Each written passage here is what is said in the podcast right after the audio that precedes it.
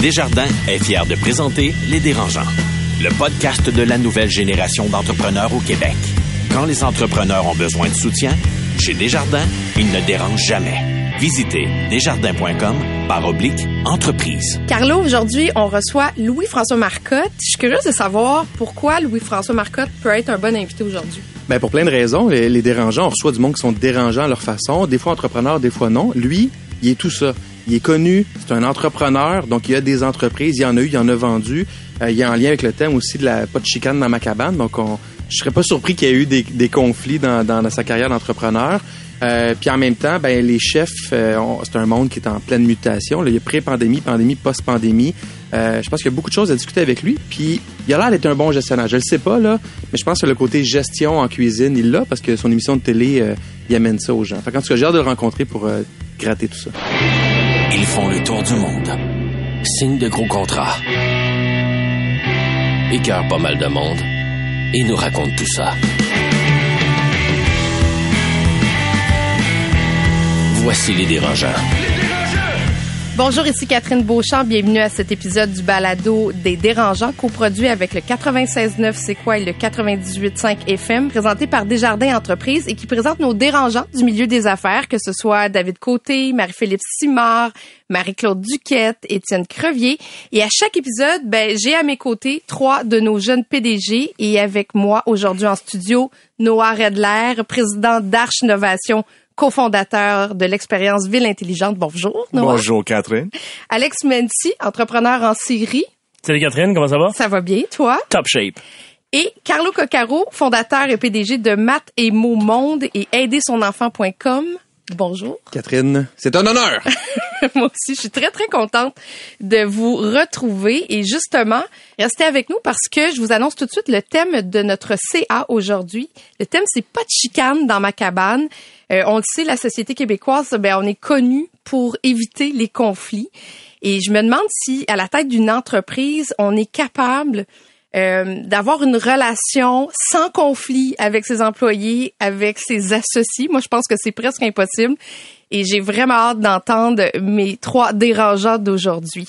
On commence avec les PPP, les primeurs, les plugs, les potins. Noah, comment ça va?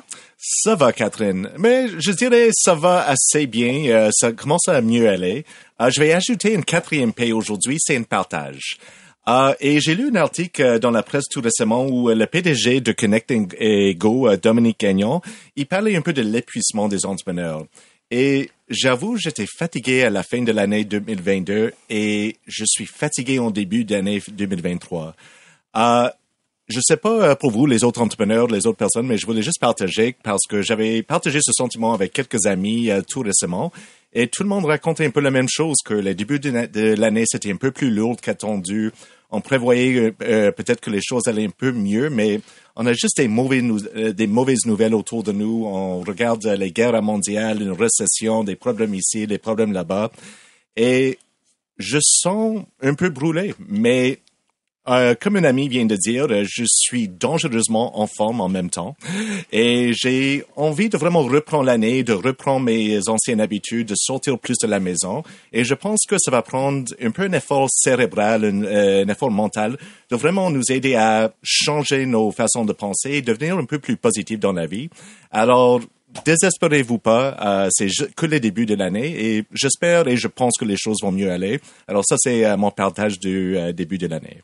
Carlo? Ben moi, je surfé là-dessus parce qu'on ne s'est pas parlé de ça, mais euh, récemment, dans un dîner, euh, un, ami à moi, Alexandre, pour pas le nommer, euh, du groupe RP qu'on a déjà eu comme partenaire au Dérangeant, me disait comment ça va? Je dis écoute, j'ai l'impression d'être de, de plus être en contrôle de mes journées, de mes heures.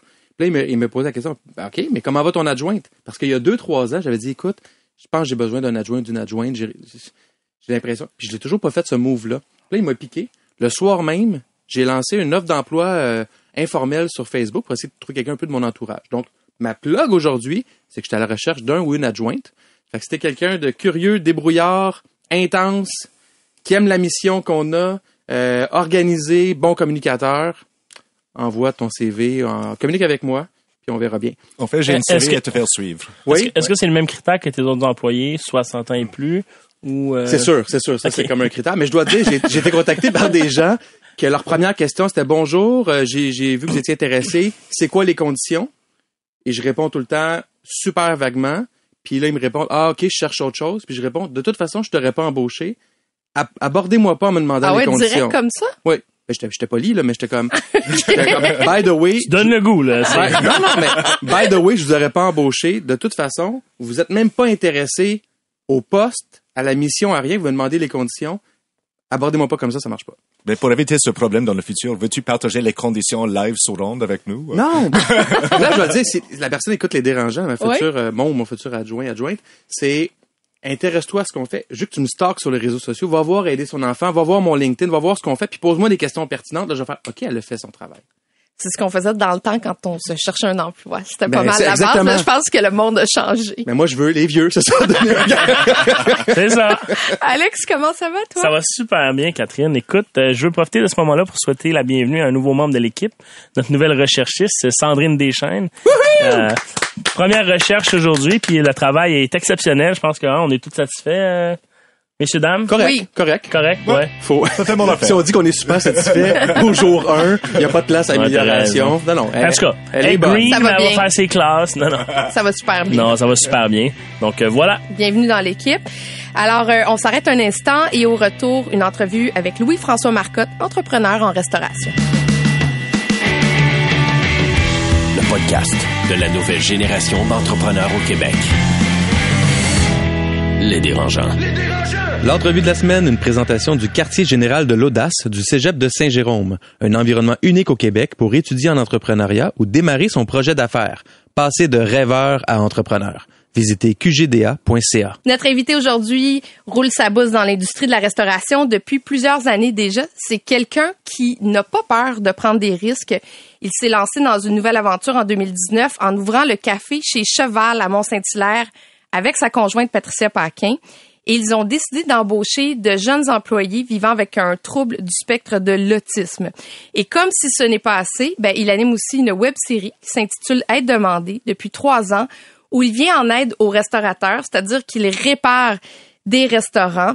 Alors, euh, ce ne sont pas les projets qui manquent. Bonjour, Louis-François Marcotte. Bon matin. Euh, il y a aussi une nouvelle microbrasserie, hein? Nouveau projet Ouais. qui s'ajoute? Je suis associé avec une gang de Magog, la microbrasserie des cantons, qui est une, une bière qui existe déjà dans le marché depuis plusieurs années, euh, qui voulait avoir son, son, pied à terre, donc son, son, son brew pub ou son, son restaurant, euh, qui est la formule maintenant qui fonctionne le mieux pour mettre en marché des bières. Donc, tu sais, de vraiment avoir un point d'attache, un port d'attache où les gens peuvent, peuvent consommer, manger avec une image de marque sur place physique. Tu sais, c'est plus que juste une canette en épicerie.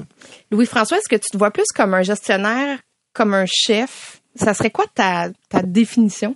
De toi-même? Euh, entrepreneur, je pense que c'est devenu ça au fil des années. Je vais rester un cuisinier toute ma vie. Tu sais, je- je- il reste que, que, que mon métier, ma formation, c'est ça, mais ça m'a amené à faire de la business puis à faire. Euh, puis ça, ben, je pense que c'est un parcours euh, atypique que j'avais pas prévu, qui est dur à prévoir parce qu'on on- on connaît peu de jeunes dans nos entourages qui se disent Hey, moi je vais être entrepreneur un jour, tu sais. Euh, Surtout il y a 20 ans. Oui, exactement. Maintenant, c'est un peu plus euh, mainstream, là, un peu plus végétarien. accessible peut-être ouais puis euh, fait que pour moi c'était pas euh, fait que, ou, la question pour répondre à ta question je, je pense que je suis un oui entrepreneur gestionnaire je trouve que c'est bien sérieux comme terme OK. T'es Euh, pas sérieux? c'est- non ben oui non dans le sens où gestionnaire pour moi c'est plus carré c'est plus de fichiers Excel c'est euh, il y a ça un peu dans moi mais il y a aussi créatif les idées puis ça c'est moins de gestion pour moi c'est plus d'idées de, de marketing tu sais. Dans la web série Être demandé, on l'a dit un peu plus tôt, tu aides les gens à réparer leur entreprise en restauration.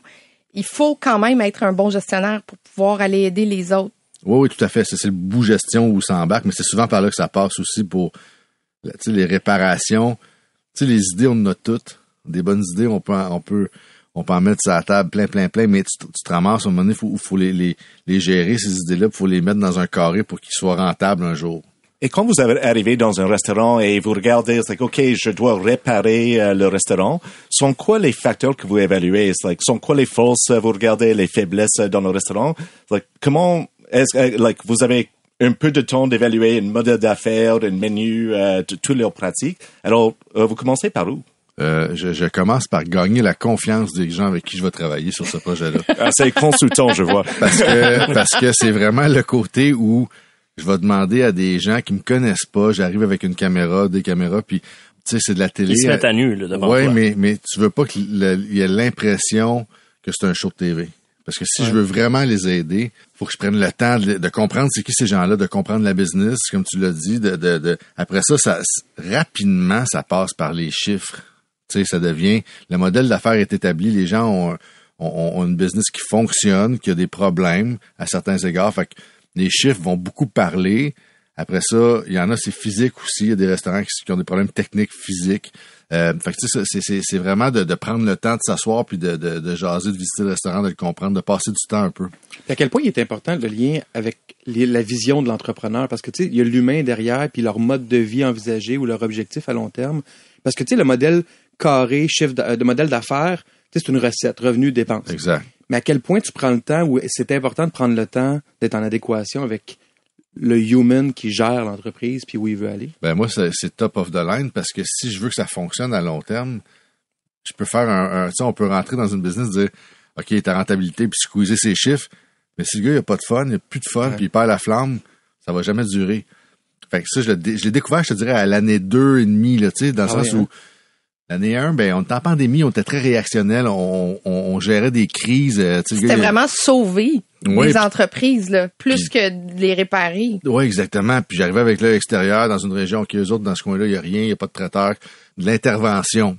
Après ça, quand tu travailles sur un modèle, je travaille avec des gens sur Rive-Nord là, euh, qui ont un, un café qui fonctionne depuis cinq ans. Mais eux autres, quand ils m'ont approché, c'était vraiment par on est à la croisée des chemins. Est-ce qu'on en fait un autre?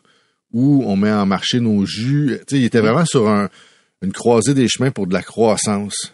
Puis là, ben, la question qui est venue rapidement, parce que c'est un- ben, c'est une femme, mais son chum est en arrière, c'est as-tu vraiment le goût d'en faire un autre? Es-tu capable émotionnellement de dire je vais lâcher le morceau sur telle, telle, telle affaire pour faire un deuxième restaurant? Puis là, elle s'est posé la question tout le long, puis la réponse une journée, c'était oui, non, oui, non, oui, non. Moi, j'ai fini la saison avec eux en disant arrêtez d'y penser, faites-le. Parce que je pense qu'ils sont capables techniquement. Mais c'est le temps qui a fait ça. À la fin, j'ai appris à les connaître. Mais moi, ça, ce, qu'on- ce que je vous raconte là, ça m'anime au bout parce que c'est exactement ce qui a été demandé. Tu fais, c'est que tu sais, il n'y a pas juste des chiffres, ça passe par là, mais il y a de l'humain fort, fort, fort là-dedans. Alex? Comment tu choisis euh, les restaurants que tu vas aider? Est-ce que tu regardes avant un peu le, le big picture, puis il y en a que tu dis non, regarde, toi, on sera pas capable de t'aider, ça, ça va fonctionner. Comment tu choisis ces dossiers-là? Ben, pour être bien honnête, on n'a pas une tonne d'applications parce que c'est quand même un milieu, puis tu sais, je pense que c'est pas juste à la restauration, c'est très orgueilleux. Les gens appliquent, euh, mais tu sais, quand t'as un restaurant puis que t'es hot au centre-ville, là, même si tes chiffres sont de la merde, là, Tu restes hot. T'es c'est hot ça. pareil. Mais c'est dur de lever la main puis de dire ça va pas bien, j'ai besoin d'aide publique. C'est dur à faire en privé. Moi, je le Ben, misère à le faire en privé. Dans, que dans, en dans la vie en général, effectivement. Ouais, c'est ça. Fait que, fait que pour moi, ce, ce côté-là de, de recrutement super intéressant parce que des fois, tu dis, OK, là, on veut sortir de Montréal ou oh, là, cette année, on en voulait à Montréal. Tu sais, je, voulais avoir un restaurant à Montréal. Les gars qui ont, qui ont, qui l'ont fait, ces trois associés, ça commence bientôt. Puis les autres, ils font du poulet frit. Ils ont été super hot pendant la pandémie. Ils ont été partout ces plateformes euh, de, de médias sociaux. Tu sais, je me dis, voyons, ces gars-là marchent pas. Mais tu sais, financièrement, il n'y a aucune structure. Puis là, c'était beaucoup sur l'approvisionnement, sur le produit. Mais moi, ces gars-là, je je je trouve ça tellement sharp qui est embarqué parce que ça va donner aussi l'image que ça peut ne pas bien aller. Est-ce que Louis-François aurait appelé cette émission-là dans le passé pour un de tes restos? Je te dirais que maintenant, oui, il y a 15 ans, non. OK. OK. Clairement pas il y a Par 15 20 orgueil? ans. Ouais, ouais, pas Ok. par orgueil parce que tu, tu sais, plus jeune, là, je vais dire, dans la vingtaine, là, Invincible. you're a rock star, là, tu sais, exactement, t'es invincible, tu, tu, il y en a pas C'était très glamour de faire, d'être restaurateur, d'être chef, d'avoir un restaurant. Ben, Euh, moi, je suis rentré dans une période drôle parce que euh, moi, j'ai eu mon premier restaurant à 20 ans, un peu par erreur, mais tu sais, je raconte tout le temps. Tu sais, les- les- les- il n'y a pas un cuisinier que je connais qui sort d'une école de cuisine qui veut pas avoir son restaurant. OK. Tu sais, il y a pas. Ça, c'est comme le, le, le, le côté glamour peut-être où tu sais que tu veux atteindre.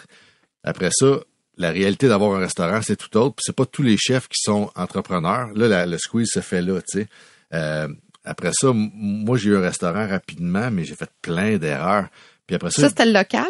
avant ça, Avant le local? à Verdun, ouais. Puis, puis dans cette période-là de Saint-Péchic, j'ai commencé à faire de la télé aussi.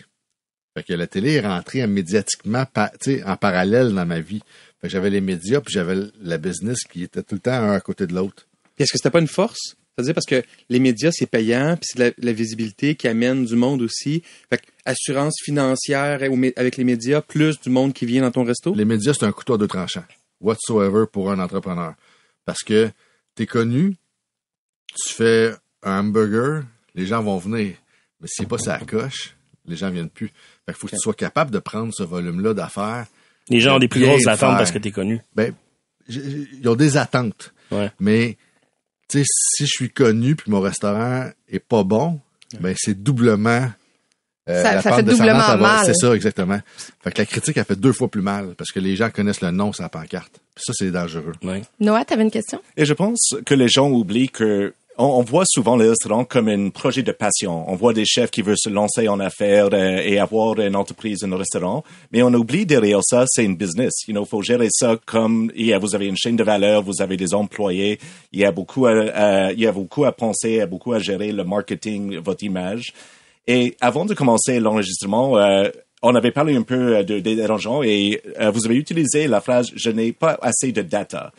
Et je me demande, like, you know, euh, je t'entends, euh, je vous entends parler euh, des entrepreneurs qui voulaient avoir un restaurant de poulet frit à Montréal, mais est-ce que les chefs évaluent les vraies opportunités d'affaires Est-ce qu'il y a un modèle d'affaires? Et est-ce qu'il y a Une étude de marché? une étude de marché, un incubateur pour les restaurants euh, qui les aide à vraiment analyser l'opportunité d'affaires Est-ce, ou est-ce que ça doit être fait par essai erreur Il y a, il y a- en fait, il n'y a pas d'incubateur. Il y a pas, ce, que, ce que tu dis là est très bon parce que euh, si tu regardes les, les business de restauration sérieusement, c'est beaucoup d'essais-erreurs, effectivement.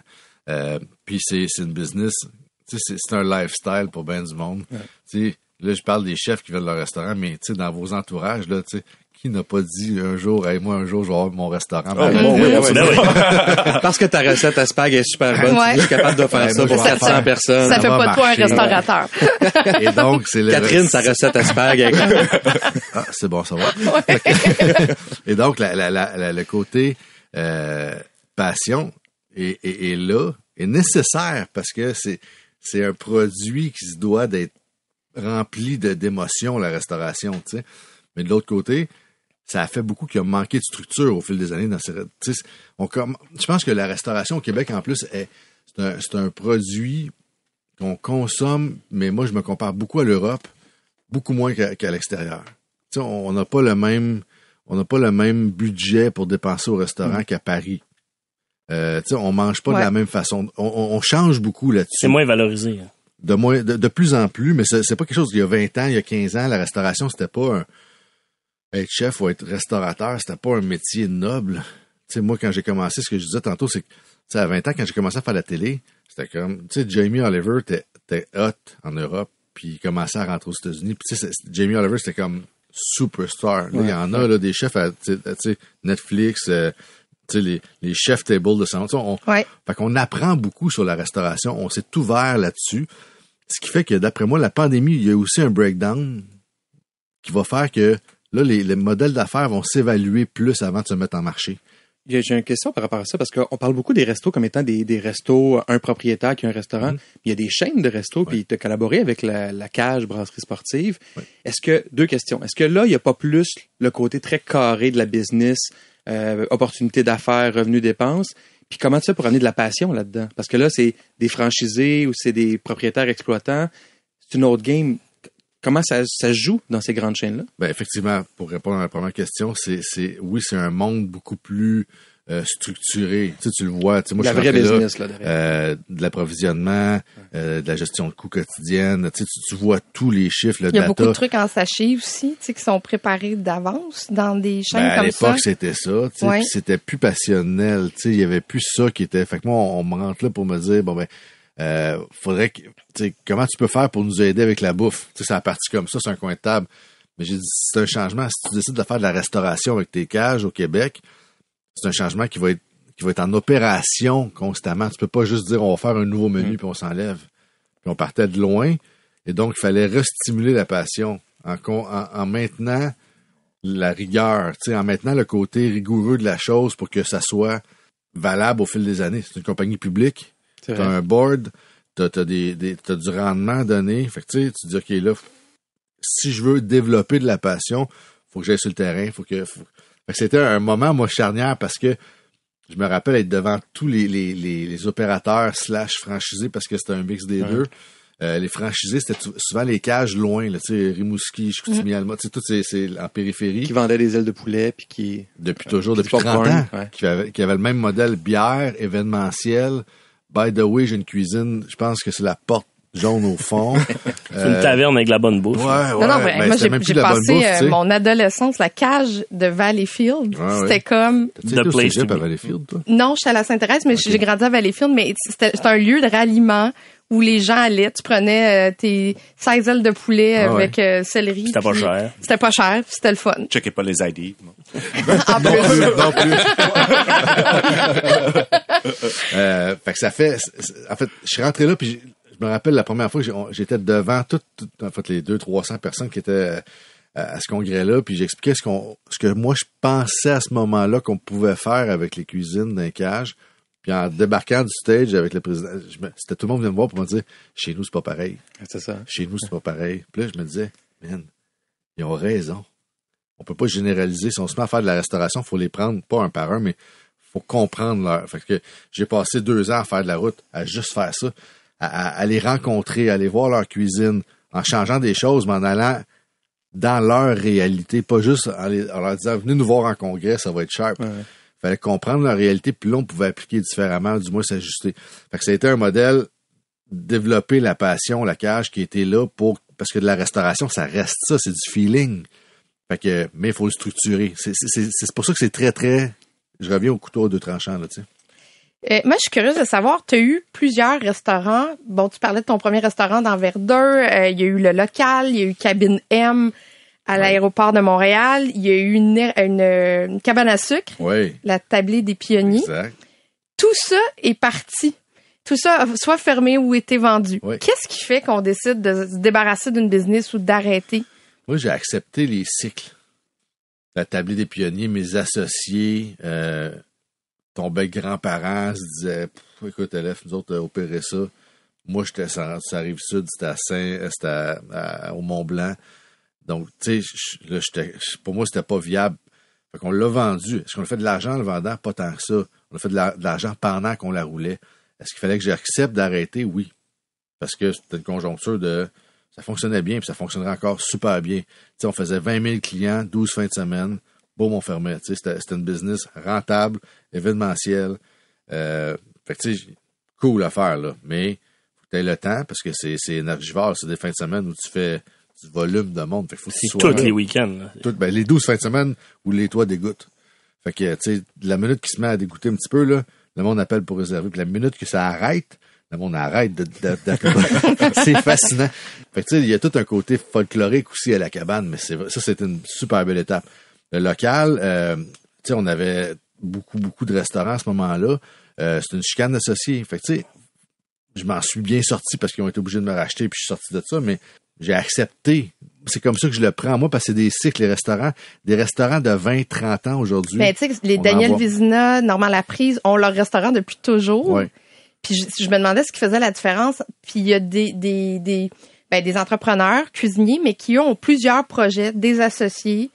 Et Ben, tu sais, euh, les Daniel puis les, les, les Normands, ils ont, on va parler du toqué, mettons. Il y a le toqué, mais il y a eu des, ça a été houleux, ça n'a pas été parfait pour, euh, pour euh, Normand. Fait que, tu sais, les gars, ils ont parti des projets à gauche puis à droite, ils en ont fermé. Fait qu'on a tous un peu ça. Euh, on Comme des- tout entrepreneur, d'ailleurs. Hein? Ben, je Tous pense que oui. La question est bonne parce que, de temps en temps. sais, j'y pense pendant que je te, je te réponds, mais, tu sais, on, on a tous des erreurs, tu sais. Puis est-ce que, je- j'aime pas le terme erreur parce que je trouve que c'est des apprentissages à chaque fois c'est vrai. je, je trouve que d'avoir une passion dans la vie, de pouvoir en faire une business, c'est un privilège. Quand t'aimes ce que tu fais, puis ça, je le, je, le, je, je le répète de plus en plus parce que je me rends compte en parlant des jeunes dernièrement, depuis un an ou deux, que le, le moment charnière d'avoir à choisir ce que tu vas faire dans la vie à 18 ans ou à 16 ans, c'est illégal. Hmm. On devrait pas avoir à choisir qu'est-ce qu'on va faire à l'école à ce moment-là, cas, à mon avis. Puis je vois plein de jeunes qui aimeraient ça se lancer en cuisine puis en restauration qui font Mais non, non, non. Au collège, ils m'ont dit de pas faire ça. Un DEP en cuisine, t'es malade. Moi, je l'ai vécu, ça, il y a 20 ans, puis c'était pas hot, la cuisine, comme ça l'est aujourd'hui. Puis, j'étais allé en génie mécanique au cégep. J'ai pas aimé ça. Je suis revenu à la cuisine, je l'ai faite. Mais, est-ce que c'est une erreur? Longtemps, je l'ai peut-être qualifié comme une erreur, mais en fin de compte, c'est un parcours, puis j'ai appris, puis il y a plein d'outils là-dedans que j'ai aujourd'hui qui sont non négligeables. Fait que pour moi, ça, Qu'est-ce que tu as appris en génie mécanique qui te sert? ben, moi, là, j'étais un gars manuel, tu sais. Fait que j'ai fait de la soudure, j'ai fait plein d'affaires. La minute que c'est tombé programmation, alors là, je vais vous rappeler, c'était des écrans noirs écrits en vert fluo. Euh, le, DOS, là. le- Ouais, c'est ça. Fait que, Comprends-tu? Là, on t'a perdu tu à ce moment-là. Ils m'ont échappé, bing de même. Mais, euh, fait que c'est ça. J'ai, t'as, parlé que tu as eu des conflits avec tes associés Oui. dans le local, c'est ça? Euh, le thème de notre épisode, c'est pas de chicane dans ma cabane. Donc, on aborde le thème des conflits en affaires. T'es comment, toi, quand il y a un conflit? Tu sais, quand tu te pognes avec quelqu'un pour une raison euh, qui est pas futile, là, pas quelque chose qui se règle en une journée, mais un conflit d'argent ou tout ça, comment tu réagis? Est-ce que t'es du genre belliqueux? Est-ce que t'es du genre, je veux pas le problème, on va le régler? T'es comment? Euh, ça dépend des conflits. Par exemple, quand j'ai eu la séparation avec mon associé à cette époque-là, j'ai appris parce que j'avais 25-26 ans, on avait 200 employés, c'était c'était gros. Ouais. On avait gros chiffre d'affaires de plusieurs restaurants Toto ensemble. Euh, fait que c'était j'étais un peu green pour ce moment-là. Moi, je dis toujours que j'ai eu un bac à un an. Parce que la première injonction que tu reçois avec un pouce et demi d'épais, et ta chemise blanche est mouillée jusqu'aux hanches, là, ses côtés, tu fais comme, c'est fini, je suis mort. Mon chalet vient de partir. Tu sais, je- tu sais, fait que Je vais tout perdre. Je vais tout perdre. J'ai- tout perdu. Tu sais, c'est- fait que, euh, fait que j'ai beaucoup appris à ce moment-là sur le légal. J'étais bien accompagné par des amis qui, tu sais, qui avocats, etc. Puis j'étais privilégié, mais c'est un apprentissage, tu sais, de, de, de- d'être interrogé sur affidavit, tu sais, de- des affaires de, de que tu dis, hey, moi, j'ai fait un cours de cuisine et le THQ, là, je m'en venais pas euh, être chez Faskin dans le bureau, là. C'est Tu sais, clair. C'était ça, Mais là. J'aimerais ça que tu répondes à ma question quand même. T'es quel genre dans les conflits? Je suis C'est mon interrogatoire. J'étais- là. J'étais un peu rough? rough, ouais. Ouais. Fait que j'ai répondu à celle de C'est la deuxième question. J'étais- Je peux, je peux être un peu euh, rough parce que euh, j'étais un peu papa ours. Tu sais, je suis un leader dominant. Je prends de la place. Euh, je le sais au fil des années que je suis comme ça. Fait Est-ce que tu es émotif aussi? Ben, dans un cas de conflit? je tente de pas l'être. Tu sais, on a tous l'émotion qui remonte. Fait que, tu sais, moi, j'ai, j'ai, j'ai un, un- un entrepreneur avec qui j'ai, j'ai travaillé à l'époque qui me disait toujours, je vais y penser, je vais te revenir. Parce que souvent, quand tu as des conflits, tu vas répondre la mauvaise affaire à chaud. Fait que je sais, après. ouais, ou, ou tu voulais préciser ta pensée, ou fait que d'être capable de dire, je prends un pas de recul, je te reviens dans 20 minutes ou dans deux jours, ta, ta réponse va être 100 fois meilleure. C'est Puis clair. ça, avec le temps, j'ai appris à me tempérer pour dire, hey, c'est quoi, je l'ai pas la réponse, je te reviens. Ah, moi, je vais prendre des notes, là. Mais puis ça marche avec mes enfants Ça marche, aussi. ouais, c'est clair. Puis maintenant que tu t'es réembarqué à la microbrasserie avec d'autres coactionnaires, moi, j'ai un stigma par rapport à ça. J'ai eu un conflit avec euh, un employé. Puis par après, je me suis dit, je pense que je suis pas fait pour avoir des coactionnaires. Je suis pas fait pour avoir des gens en co-gestion. Toi, clairement, t'as pas ce stigma-là? Moi, je, dois être euh, bipolaire de ça parce que j'aime beaucoup l'idée seul, mais je caresse beaucoup d'être à deux, à trois parce que je trouve qu'on est meilleur en équipe. Seul, là, oui, il y, a une- logistique facile, t'avances à ta vitesse. euh, tu sais, je le vois avec Cheval. Patricia est là, mais c'est moi qui lis la business, puis c'est devenu une plus grosse business, ce café-là. Ce n'est que vous deux, hein? Il Ouais, n'y a, pas ouais. d'autres Non, non, actionnaires. non. OK. Puis tu sais, on, on, on moi je me disais, ce, tu sais, ce shop-là, par exemple, je pensais que ça allait être un café qu'elle allait prendre puis gérer. C'était vraiment. fait que je me disais, Ça va être son petit projet. ouais, ben, Elle pensait la même Hey, moi, chose. je pensais il va le prendre. Ouais. mais elle m'a pas dit ça. Il a fallu qu'elle me le dise à ce moment-là. Mais je passais ça- sur, cette- la 116 qui est la route à Saint-Hilaire. Puis là, je me disais, il n'y a pas de café, il n'y a pas de café. Puis là, ça, à toutes les fois que je, je retournais à Boucherville au bureau de la cage, puis puis il y a eu un local à louer, je l'ai loué, puis j'ai parti le coffee shop. Ça, c'est, ça, c'est, tu sais, la fibre de passion d'entrepreneur. Tu dis, bang, je le fais, c'est ouvert. T'as vu une opportunité. Exactement. Ça, c'est ce qu'on aime faire. Fait que là, alors là, je l'ai fait, puis rapidement, hop, euh, 15 employés, 20, là, c'est 25 employés à temps plein, puis c'est 7 jours sur 7. Euh, fait que c'est une machine rentable. Euh, là, mais ça, pour l'amener là, à un moment donné, Patricia a fait, je sais pas comment je peux aider là-dedans. Puis elle, dans son cheminement, elle a réalisé que c'était pas ça. Fait que là, j'ai fait, oh, tu sais, elle vient, mais à un moment donné, je suis comme, t'es-tu allé, toi, hier? Où? Je fais café, mais pas par mauvaise foi. Être entrepreneur, c'est ça. Tu sais, moi, le café, je sais, il est ouvert 7 jours sur 7. Je ferme deux jours par année, le 25 puis le 1er. 25 décembre, 1er janvier. Là, je leur ai dit que c'était fini. le, 1er, le 1er janvier, c'est sûr qu'on va être ouvert l'année prochaine parce que cette shop-là, elle se doit d'être ouverte tout le temps. Les employés font, t'as raison, parce que nos clients vont être contents. Tu sais, fait qu'il y a comme un, il y a un buzz sur ce petit shop-là, mais celui-là, je le lead plus seul. Puis à quel point tu le leads? Tu sais, t'as l'air occupé, là. À quel point t'es là? À quel Hey, point c'est un petit tu... modèle d'affaires, le fun, ça, là. Je- je- j'en- dans le sens où c'est le matin que ça marche. Tu moi, le matin, je suis pas allé parce que j'ai manqué de temps, là, mais c'est super rare. Il y a des gérants sur place. J'ai du monde qui sont là. OK. Mais, mais, tu sais, quand t'as des entreprises, là, des fois, là, une heure, là, ils ont l'impression que tu as été là toute la journée. Parce que t'es rentré, t'as fait le tour, t'as parlé à tout le monde, t'as réglé tac, tac, tac, tac, tac. ça, moi, time spent dans ta business, il n'y a pas besoin d'être super long tout le temps. Il y a une fille dans, dans un groupe d'échange de, des employés, elle a fait, dans tes résolutions, tu devrais dire, faudrait que tu arrêtes de nous dire, je vais revenir plus tard, parce que je reviens jamais. C'est comme une formule toute mais faite. Là, là, ils que- sont rendus qu'ils rient de moi, mais ils savent, en fait, pis c'est, c'est pas volontaire, je dis ça. Mais je vais revenir plus tard, on se reparle. Mais j'ai pas à leur dire que je vais pas revenir. Mais eux autres, ils savent pas si je vais revenir. Moi, j'ai- je crée un doute, mais je pensais pas à ça. Mais euh, les employés de chez Cheval ont tous le trouble du spectre de l'autisme? tous. Pas tous, Non, OK. non, non. Mais beaucoup. On en a quelques-uns. Ça doit pas être le même style de gestion que dans un café ordinaire. Tu vois, dans l'histoire, Cheval, on, a- on avait beaucoup d'autistes au début, mais tu sais, des jeunes autistes de 15 à 25 ans euh, qui ont jamais vraiment travaillé, tu fais pas fonctionner un café qui a euh, 300-400 coffee cups qui se servent par jour. On a des employés réguliers qui, qui, qui chapeautent tout ça. Puis au fil du temps, on en a, je te dirais, il y en a 4 à 5 à temps plein qui, qui roulent là-dedans. là. Ça, ça varie, up and down. On essaie. Euh, Il y en a que ça fonctionne, il y en a que ça fonctionne pas, il y en a qui sont là de su- super longtemps. Ils sont tous différents. On engageait des autistes un peu pour la mission sociale de l'entreprise, puis ça s'appliquait pas très bien dans l'entreprise. Dans le sens où tu peux pas juste les laisser flotter dans un coffee Non, non. shop. Ouais. Faut qu'ils travaillent. Puis là, moi, je me sentais pas bon avec eux autres. Je me disais. Surtout que t'étais là juste le matin. Ouais, en plus. Non, mais c'est parce que ça, a- il faut, faut le dire, ça, a- revenir, ça démarré pas. avec Benjamin. Lui, il attendait vraiment que tu Menteur. reviennes. Ouais, c'est- Ça a démarré avec Benjamin, qui est le fils de Patricia. Ouais, C'était ouais. aussi pour le faire travailler. euh, entre autres. Oui. Mais ce que je veux dire, c'est qu'à un moment donné, de- de- on a tenté par toutes sortes de moyens de rendre ça super concret pour eux. Puis la seule façon, puis pour la business, pour moi, de, de, de le rendre réel, puis que ça dure dans le temps d'avoir des jeunes différents, c'était qu'ils soient intégrés comme des employés réguliers.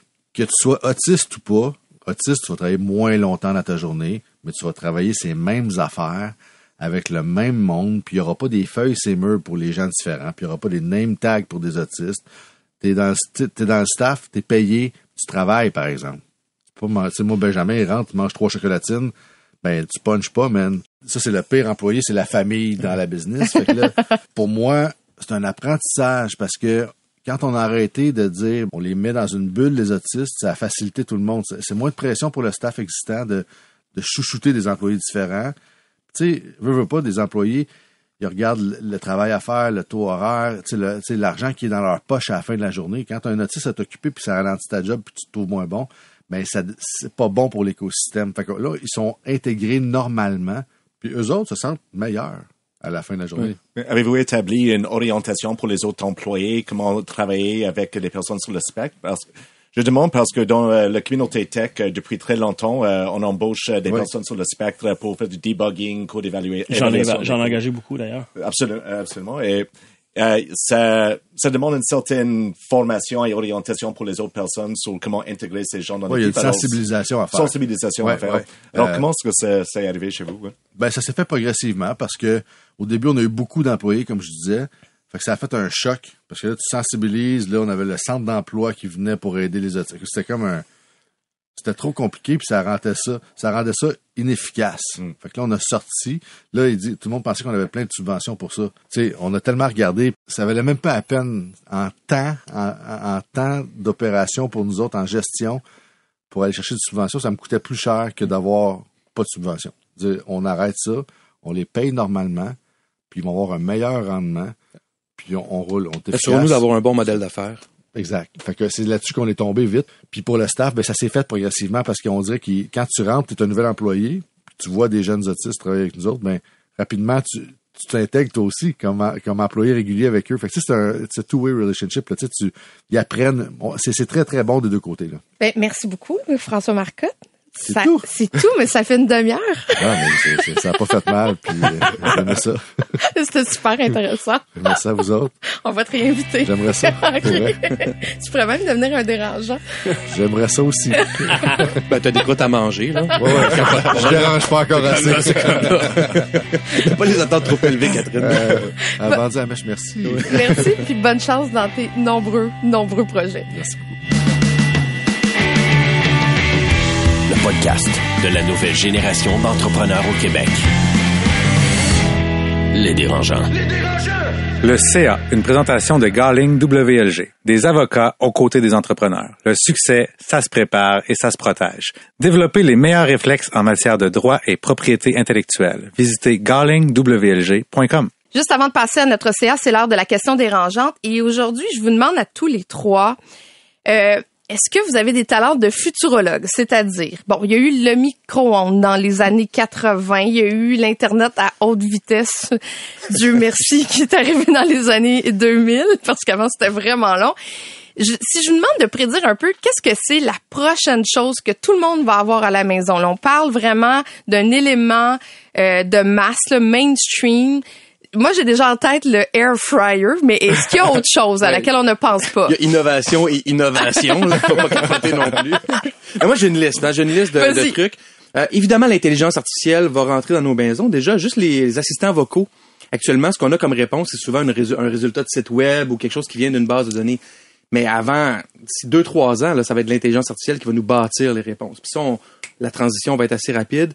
Euh, euh, tout ce qui est transport, transport autonome, on va voir ça dans les villes, dans les sur les autoroutes c'est deux trois ans, dans les villes trois à cinq ans. Le REM, il y a pas de- le futur REM n'aura pas de conducteur, donc c'est déjà autonome. C'est sur rail, c'est plus facile, mais quand même.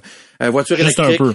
Un peu plus facile. Ben, c'est ouais, je sais, mais quand même. Mais entre autoroutes, là, c'est déjà facile pour les, euh, les, les, les ordinateurs de conduire du point A au point B sur les autoroutes. C'est déjà, ça se fait déjà aux États-Unis dans, dans plusieurs villes.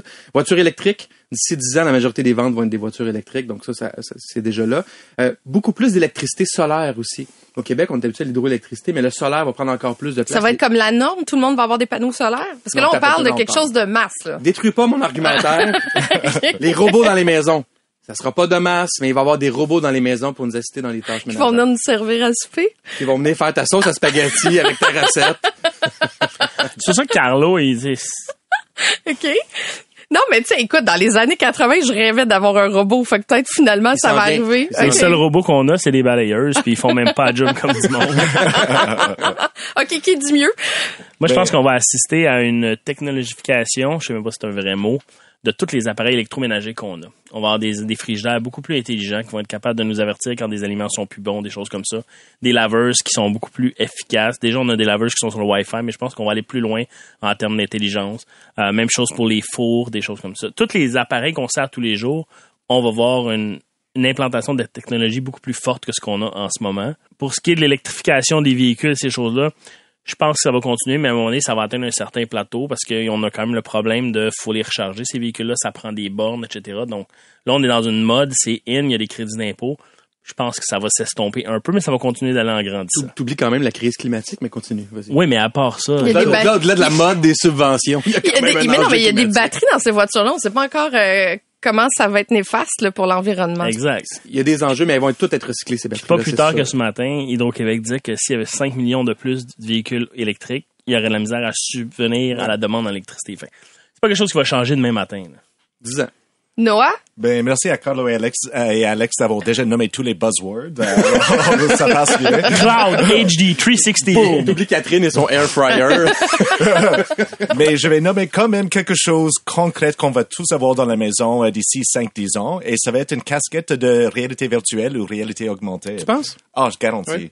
Là, on vend euh, euh, sur le là aujourd'hui, on voit euh, des ventes de à peu près 10 millions d'unités par mois des euh, appareils de réalité virtuelle euh, ou augmentée à travers le monde. Alors là où pour aujourd'hui, euh, ce sont pas des chiffres très élevés qu'on pense à la population mondiale, mais, quand imagine quand le prix va descendre un peu, imagine juste une augmentation de production. Et là, d'ici euh, 5-10 ans, euh, je vous garantis, on va avoir un outil de divertissement qui est dans la réalité virtuelle. OK, j'ai hâte de voir ça. On s'en reparlera dans 10, 10 ans. 15 et 20 ans. As-tu un air fryer? J'ai un air fryer. Et c'est la vie? Euh, oui, mais c'est moins la vie qu'on me l'avait dit. OK. C'est c'est super intéressant, mais euh, j'utilise le four encore. C'est maintenant le temps de, de notre CA. Euh, le thème pas de chicane dans ma cabane. Ça veut dire que souvent en entreprise, surtout quand on est un des dirigeants, on peut avoir euh, des conflits, que ce soit avec des associés, que ce soit avec des employés, des sous-traitants. Et, et je me demande si c'est possible d'avoir une entreprise sur le long terme sans avoir de conflits. Est-ce que vous en avez déjà vécu des conflits majeurs ou est-ce que vous vous êtes déjà chicané avec des employés? Ben, je pense que tu as raison. Ça peut pas arriver zéro conflit. Je pense que on est des humains, la société étant ce qu'elle est. Puis, de toute façon, dans les familles, il y a des conflits. Dans les entreprises, il va y en avoir. Puis, quand il y a de l'argent en jeu, l'argent en jeu, c'est clair qu'il y a des conflits. Dans, partout, même dans les familles. Donc, euh, moi, j'en ai vécu. euh, Il y en a un qui a été fondateur dans ma carrière d'entrepreneur. Euh, j'en ai déjà parlé euh, il y a quelques années, mais j'ai eu un conflit avec une employée clé qui se pensait actionnaire. C'est injonction de la Cour supérieure contre elle. Ça a duré 12 mois. Ça m'a coûté 30 000 Wow. d'avocat que j'avais pas. Je venais d'avoir mon premier enfant. Euh, puis je me souviens encore d'un moment où je marchais puis mon avec, avec ma femme puis mon garçon, on marchait dans la rue puis je disais, c'est quoi Isabelle? C'est ça ma vie. Je l'accepte. Je l'accepte que comme entrepreneur, ça peut arriver. Je veux plus que ça arrive là parce que ça a été une année de marde. Mais ça use quand même. Ça use, c'est c'est stressant, c'est stressant. Si c'était juste pour moi, c'est comme c'est pas le fun, mais ça use la famille, c'était c'était vraiment pas le fun. Mais je, je tenais à faire le statement pour moi puis pour pour ma famille que by the way, c'est ça ma vie. Ça pourrait revenir. Tu as demandé un peu plus tôt à Louis-François Marcotte, il était comment dans une situation de conflit? Toi, t'es Ouais. comment? Moi, j'ai euh, j'ai deux euh, pas deux visages là, dans le sens négatif, mais j'ai deux angles. Le premier, moi, je je je je, cherche pas les conflits, j'aime pas beaucoup les conflits. Je suis vraiment capable de dire réglons. Même quand je suis en colère, moi, je veux régler. J'ai pas j'ai pas de, de... Cela dit, quand l'autre veut pas régler, ben je fais ce qu'il faut faire. Donc, j'attaque s'il faut attaquer. Euh, puis euh, je l'ai vécu. euh, J'ai un autre exemple qui est très très récent. il y a quelques semaines à peine, avec un employé clé encore. Euh, puis je vais pas aller trop dans le détail pour pas euh, pas identification, mais un employé clé que je me rends compte que cette personne-là fait de la double facturation. Tu sais, je paye deux fois de deux façons différentes Vraiment? son remboursement de dépenses. Ouais. Ouais. C'est 5 000 euros, OK? Fait qu'on comprend que c'est en Europe, mais c'est 5 000 euros de, de, de dépenses. L'argent, c'est, c'est beaucoup 5 000 euros, mais c'est pas tant que ça, là, sur un chiffre d'affaires. Quand je l'ai su, puis c'est quelqu'un que j'es- j'estime encore aussi personnellement beaucoup, mais quand je l'ai su, pour moi, c'était blanc ou noir. Ce qui est dur dans tout ça, puis je sais pas si les gars vous l'avez vu comme ça, mais il y a des relations comme ça qui se terminent, mais il n'y a pas de bonne façon de terminer ça. Puis tu sais jamais si ça va mal finir. Fait que tu peux pas laisser la chance à l'autre de faire du trouble. De, de- d'envoyer des courriels avec le courriel de la compagnie ou d'avoir accès à des Mm. fichiers. Fait que c'est, tu dis, regarde, notre collaboration arrête maintenant. Tu fermes le Zoom. Deux minutes après, il reçoit une lettre officielle. Pas nécessairement, c'est pas d'un avocat dans mon cas, mais c'est une lettre officielle de Carlo qui dit, ça arrête. By the way, tes comptes sont coupés. Puis les comptes étaient coupés deux minutes après. Mais ce que ça fait, c'est que ça brise des relations. Mais ça, faut être prêt à ça parce que je sais pas si je vais reparler un jour à cette personne-là que j'estime beaucoup. Je le comprends. Lui est blessé pour ces raisons que, que, que, que je comprends humainement. Moi, je suis blessé pour, comme entrepreneur. Mais il faut fermer ça. Il y a pas de, il y a pas de- je crois pas à la douceur dans ces cas-là. Noah, toi? Euh, ben, je dirais que j'ai vécu beaucoup de chicanes dans les entreprises et dans, euh, dans mes anciens euh, projets d'affaires. Euh, moi, j'avais euh, lancé en affaires pour la première fois quand j'avais 21 ans. Et là, j'étais vert. Euh, like, je, n'avais aucune idée quoi faire. Euh, je, me suis associé avec une amie où on organisait tous les deux des événements. Ils disaient, hey, on va se lancer en affaires, avoir une entreprise d'événementiel ni un ni l'autre savait euh, comment gérer une entreprise, comment faire de la comptabilité, comment aller chercher des clients. Et après très peu de temps, ça commençait à aller mal parce qu'on avait euh, tous les promesses qu'on avait fait au tout début, réalisé. C'est en, en regardant ça plusieurs années plus tard, euh, en repensant à cette situation plusieurs années plus tard, ce n'était pas la faute de personne, c'était juste on était tous les deux très im- immatures. Euh, mais ça arrivait souvent et je réponds sur ce que Carlo avait dit que tu, euh, comme le dirigeant euh, propriétaire d'une entreprise, c'est faut penser à ça autrement parce qu'il y a des vraies conséquences dans la vie, des conséquences légales, des conséquences financières. On peut pas prendre pour acquis les problèmes que ça peut causer pour notre vie parce qu'un employé peut appeler le CSST, euh, faire plainte après vous, une associé peut vous tenir en cours pendant des années et des années euh, à des coûts inexplicables. Et là, c'est juste une question de gérer les personnalités. Alors, faut mettre en place des mesures pour vous protéger. You know, quand c'est le temps de faire une séparation, faut écrire, il faut devenir vraiment froid dans le sang et de juste vraiment traiter ça, euh, traiter ça d'une façon très légale et formelle. Et moi, j'ai le problème d'être un peu trop direct dans mon façon de parler. Euh, je dis ce que je pense, je parle, euh, je veux, j'ai des grandes opinions et je peux prendre beaucoup de place dans un partnership aussi. Euh, mais je dirais que j'ai eu, euh, j'ai vécu beaucoup de problèmes dans mes années vingtaine, dans mes deux euh, premières entreprises. Là, j'ai appris. Et comme euh, Louis-François Marcotte avait mentionné, j'avais appris à prendre du recul. Le moment que je sens un peu de feu dans mon sang et le Ouais. moment que je suis prête à like, vraiment se lancer en, euh, en guerre avec quelqu'un devant moi, j'arrête, je dis non, merci, bye bye, et je prends une marche 20 minutes, quelques jours, le temps que ça prend, parce que faut vraiment donner le temps d'avoir un peu plus de perspective, perspective sur l'autre personne. C'est une autre humaine qui a leurs propres problèmes, leurs propres défis de, euh, dans, euh, leur, euh, dans leur vie. Alors, il y a toujours des raisons, mais une entreprise, c'est une entité euh, légale. Et vous avez et vous avez besoin de vous protéger dans n'importe quelle chicane avec un associé, un employé euh, ou n'importe qui d'autre, même avec les clients. Alex? Moi, je pense que si tu jamais de conflit, tu te fais abuser d'une façon ou d'une autre. Je pense que les conflits sont de... C'est une en- façon en de mettre ses limites. C'est une façon de mettre ses limites. Puis il y a deux types de conflits pour moi. Tu as les conflits euh, personnels, humains, puis tu as les conflits qui impliquent de l'argent. Quand ça implique de l'argent, les gens changent du tout au tout. Leur rationnel est totalement différent. Ouais. Fait que pour moi, depuis longtemps, j'ai appris que quand il y a de l'argent impliqué, on fait des contrats, on fait des papiers. Euh, tu sais, je pense qu'en business, il y a un papier qui, si tu as des, des, des, des actionnaires ou des partenaires, la convention d'actionnaires, c'est la chose là, qui devrait être faite la première. Puis je te dirais que 75% des entreprises à qui je parle en ont même pas parce que hey, non, c'est mon chum, on se connaît Pour depuis vrai, 20 tant que encore aujourd'hui? Ah oui. C'est comme un mariage. Il faut que tu gères ton divorce avant de te marier. Ouais, puis il y a une couple d'années, il y avait une pub des notaires qui disait c'est le temps de gérer la crise avant qu'elle arrive. Parce que quand, quand tu veux te divorcer, là, c'est fini. Là, tu l'aimes plus, t'es plus de bonne humeur, puis Ouais. C'est pas le temps de dire on va s'entendre. tu sais. Fait que la convention d'actionnaire, c'est le papier, selon moi, qui est le plus important. Il devrait être obligatoire quand tu te mets en partenariat avec quelqu'un. Ça, c'est les actionnaires, mais il reste quand même, tu sais, il y a des employés. Oui. Là, quand ça fonctionne pas avec les employés, des fois, il y, a, il y a des gens qui ont peur de parler, de dire la vérité. Êtes-vous des gens directs ou vous passez par d'autres personnes pour faire passer vos messages ou euh, pour éviter les conflits? Moi, je suis pas de genre à éviter les conflits. Mais par contre, il y a une question de diplomatie aussi. Tu, tu peux pas à un moment donné te chicaner avec tout le monde. Puis c'est, on a deux oreilles puis une bouche. Là. Je me suis fait dire ça depuis la petite école. Là. Mais c'est vrai. Souvent, il faut écouter ce que la personne dit. Puis pas écouter avec une, une oreille de je prépare ma réponse. C'est vraiment entendre le message que la personne dit pour avoir un vrai dialogue. Après ça, bon, si ça escalade, ça escalade. Mais je pense que les conflits, ça se gère. Ça se prépare surtout.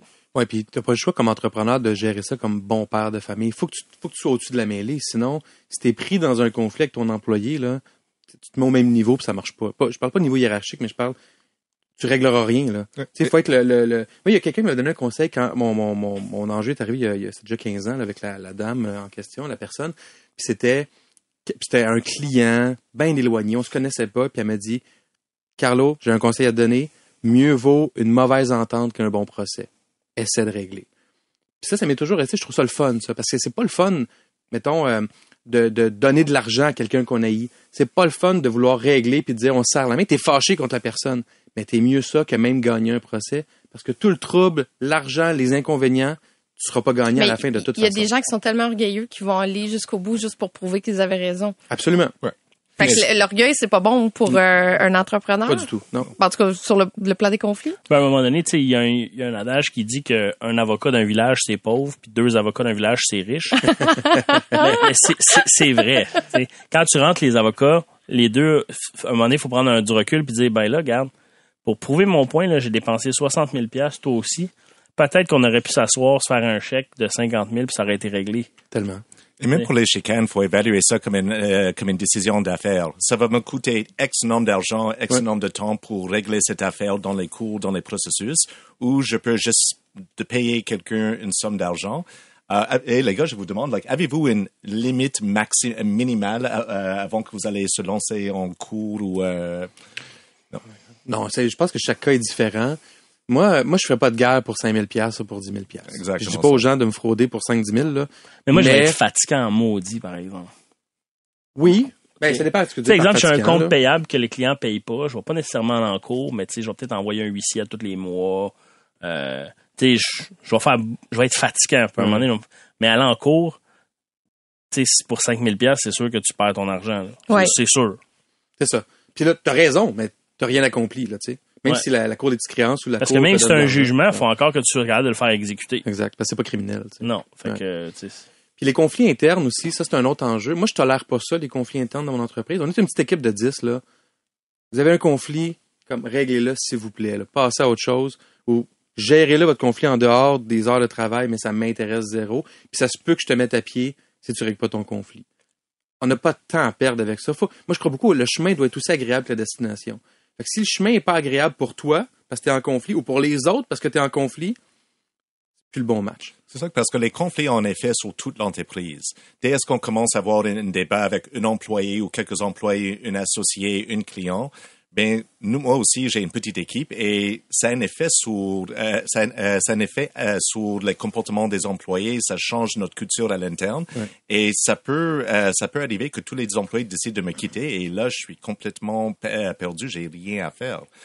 Alors, you know, c'est quelque chose qui, euh, c'est quelque chose qui est très difficile à gérer. Moi aussi, je, je vois de temps en temps les employés qui me disent, Ah, je ne veux pas travailler avec telle personne. Like, mais nous sommes une équipe de cinq personnes. Like, faut travailler avec cette personne. Like, on n'a pas de mur, c'est un espace ouvert.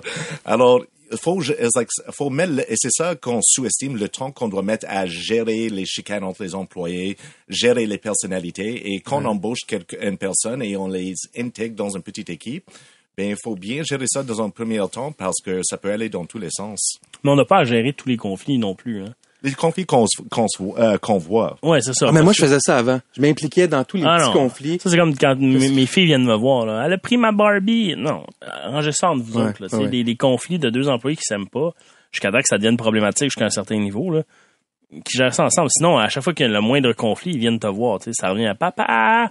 Puis, Euh, euh, pour ça d'accord. Puis on a la responsabilité, je pense, comme euh, employeur, elle est double. C'est l'employé qui vient de voir puis dit j'aime pas ça travailler avec telle autre personne. Faut garder ça en, arrière de notre tête aussi. Pour dire il y a peut-être des bonnes raisons. Tu sais, faut comme faut pas juste dire. en fait, faut le garder en tête parce que peut-être il y a un deuxième qui va venir a dans trois mois. Puis tu fais oh il y a peut-être vraiment un problème avec cette personne-là. Puis en même temps, faut mettre des règles claires avec tout le monde que le conflit n'est pas toléré ou que, que le respect doit être là en tout temps, etc. Puis on doit être le leader de ça.